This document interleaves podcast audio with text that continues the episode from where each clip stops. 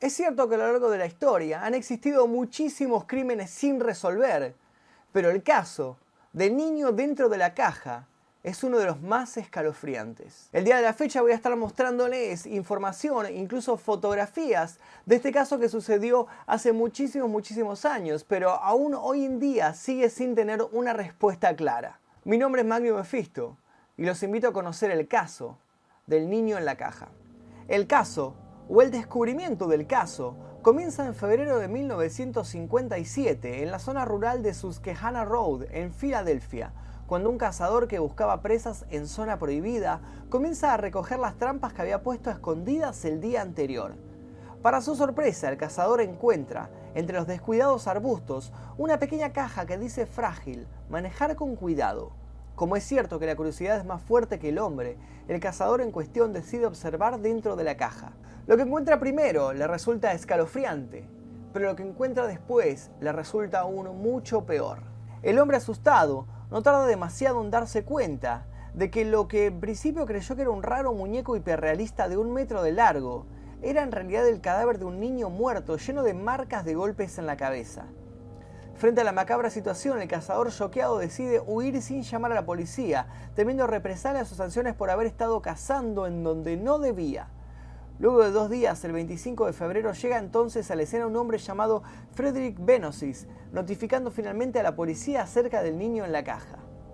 Lo que indicaron los análisis forenses fue que el cuerpo encontrado era el cuerpo de un niño entre 4 y 6 años de edad, con síntomas claros de maltrato. Por otra parte, aunque los análisis encontraron al cuerpo lleno de moretones, también encontraron que quien lo hubiera puesto en la caja lo había hecho con mucho cuidado y mucha delicadeza. En esta misma línea, los forenses indicaron que las uñas habían sido cortadas recientemente, mientras que sus manos y pies mostraban señales de haber estado bajo el agua durante un tiempo prolongado. Por otro lado, los exámenes oculares indicaron que probablemente había sufrido algún tipo de enfermedad en los ojos. También encontraron en los tobillos, en la ingle y en la barbilla cicatrices que podían indicar que el niño había sido sometido a numerosas cirugías. Los forenses señalaron que el niño había comido seguramente dos o tres horas antes de morir y encontraron en su esófago un líquido que probablemente pudo ser vómito. Finalmente, los forenses no pudieron determinar cuánto tiempo había estado el cuerpo en el bosque, debido a que el clima del lugar era demasiado frío, aunque indicaron que era bastante probable que la causa de la muerte no hubieran sido los golpes en la cabeza. Como resultado lógico, los análisis también se extendieron a la caja en la que fue encontrado el pequeño niño. Según se supo, la caja era proveniente de una tienda de muebles llamada JC Penny y era probablemente una caja pensada para contener una cuna. La parte del asunto que motivó a los investigadores fue que la caja contaba todavía con un número de serie visible, mediante el cual iban a intentar averiguar el número de envío pero los investigadores también encontraron en la caja la dirección de una tienda que se encontraba a tan solo 25 kilómetros del lugar. Por otro lado, en la caja no se encontraron huellas dactilares, pero sí se encontró cerca de su ubicación una gorra y una correa de cuero con hebilla. Para resolver el caso, los oficiales hicieron circular fotos del niño. Ellos creyeron que iban a poder resolver el caso rápidamente, pero no lo hicieron. Finalmente, los investigadores encontraron que se habían vendido 12 cunas de ese estilo, de las cuales no había registro, debido a que los compradores solían pagar en efectivo. Sin embargo, ocho de los compradores aparecieron después de leer sobre el caso en las noticias, aunque todos habían tirado la caja o la habían utilizado para guardar objetos en sus casas. Nunca se supo quiénes fueron los otros cuatro compradores, inclusive hasta el día de hoy.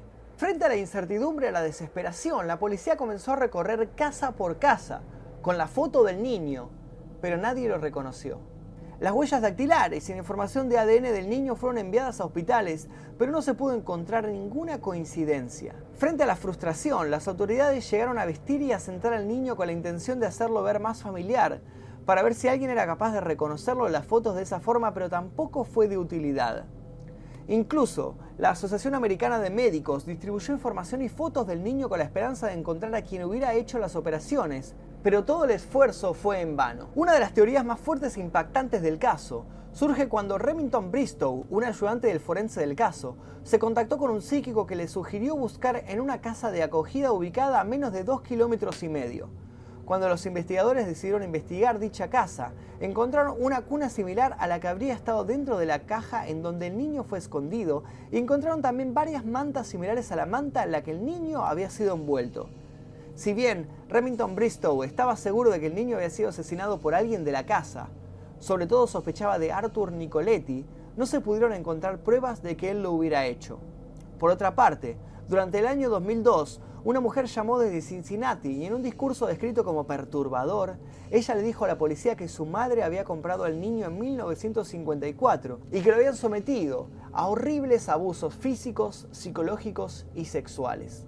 Los policías relacionaron esta nueva información con un testimonio recogido años atrás, en el cual una persona había visto a dos mujeres en la fecha y en la zona donde el cuerpo del niño había sido encontrado.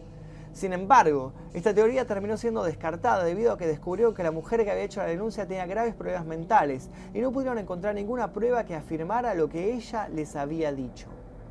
Si bien con el paso del tiempo han surgido algunas pistas prometedoras para los investigadores, la realidad es que siempre los termina llevando a ninguna parte y las dudas y preguntas al respecto siguen siendo las mismas. ¿Quién era el niño asesinado que apareció dentro de la caja? ¿Por qué alguien decidió matar a este niño? ¿Llegó alguien tal vez a reconocerlo?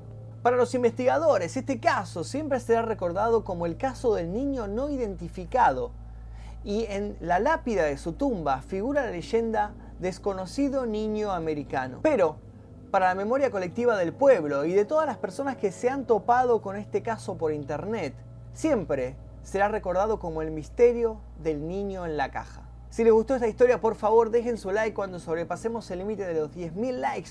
Voy a contarles otro caso sin resolver u otro caso de algún asesino famoso. Y por favor no olviden suscribirse si es que quieren ver más de estos videos. Los invito también a seguirme en mis otras redes sociales, principalmente en Instagram, donde pueden pasar a dejarme información sobre otros casos de los cuales quieren que hable en esta sección. Mi nombre es Magnum Mefisto y nos veremos en el próximo video.